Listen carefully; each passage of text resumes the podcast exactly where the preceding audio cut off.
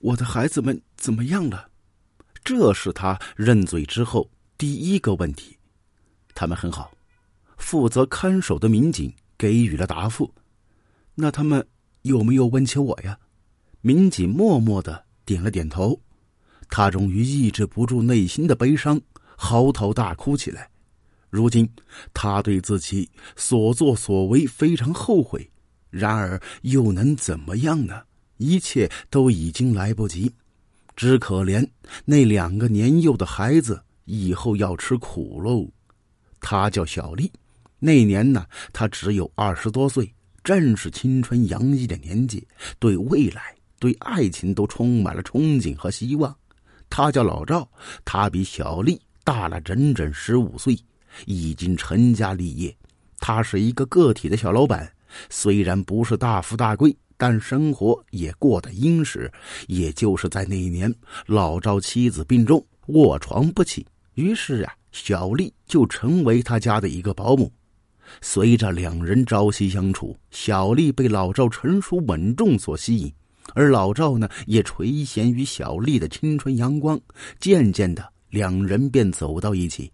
然而啊，小丽家人对他们俩的关系极力反对。不仅仅是因为老赵比小丽大了十五岁，更是因为老赵和小丽还有一点远亲关系。就这样啊，家里给老赵安排了一桩婚事，也就是她丈夫老陆。老陆很爱小丽，即使他得知小丽和老赵的关系，他也选择原谅。就这样，他们很快步入婚姻殿堂，并育有一儿一女。原本生活相安无事。一切都向着美好的方向发展。然而啊，直到一次巧合的发现，彻底的打乱小丽平静的生活。那天呢，小丽走在街头，竟意外的遇到多年未见的老赵。两个老情人见面之后，感慨万分呐。沉寂多年的火焰再次燃烧起来。老赵想让小丽和丈夫离婚，而这小丽呢，也有此想法。如此郎情妾意，一拍即合。但是，毕竟小丽此时已经有了一双儿女，如果和丈夫离婚，对方肯定不会答应。于是啊，一个狠毒的念头出现在两人心中。时机总是这样悄无声息的出现。一天呢，老陆外出办事小丽带着两个孩子在家看电视。小丽打电话给老赵。告诉丈夫行程。原本老陆如果按照计划回家，也许什么事都不会发生。可是阴差阳错，老陆突然又打电话回家，说要和朋友在外面吃饭，晚一会儿到家。而小丽也是第一时间将这个消息告诉老赵。老赵随即拿着一根棒子来到小丽家。小丽打开门之后，老赵顺利的潜入二楼的一个房间躲了起来。大概一个多小时之后，老陆回到家，小丽将丈夫带到二楼房间，门被打开，老陆正在墙上摸着电灯开关，突然一记闷棍重重的砸在他的头上。谁呀？没有回答。黑暗中，老陆的身上雨点般的砸下第二棒、第三棒，直到老陆没有了声息。整个过程。小丽都带着两个孩子在隔壁看动画片一墙之隔，所有的声音都被电视内播放的节目所掩盖。两个孩子浑然不知自己的父亲正在遭受着怎样的惨剧，而老赵看着躺在地上的老陆，依然还有呼吸，转身回到厨房，拿了一把菜刀，挥手就砍了下去。尸体体积太大，直接搬走容易被人发现。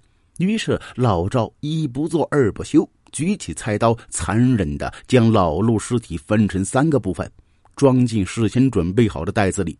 随后拎着袋子走出小丽家，而小丽呢，已经将两个孩子哄睡觉，躲在门后，默默的看着自己的丈夫被他人给拎走。两天之后，警方在河边发现第一袋尸块，是躯干部分。头和下肢不知所踪，经过查验，死者身上没有致命伤，因此断定呢，致命伤可能在头部。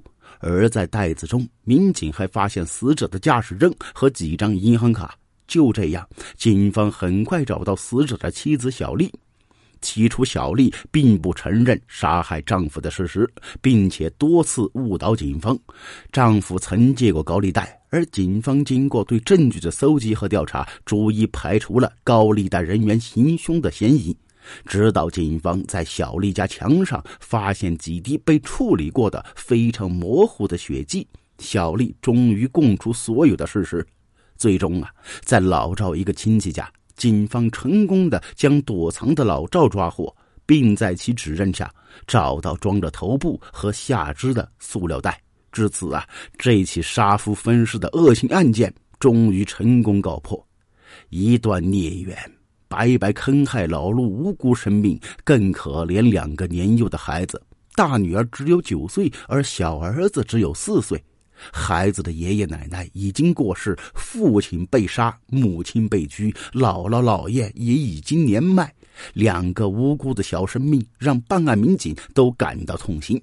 但是事实已经发生，希望两个孩子不要受到母亲的不良影响，坚强健康的生活下去，开启属于他们的未来世界。好了，这起案件就说到这儿了，感谢您的收听。咱们呢，下期见。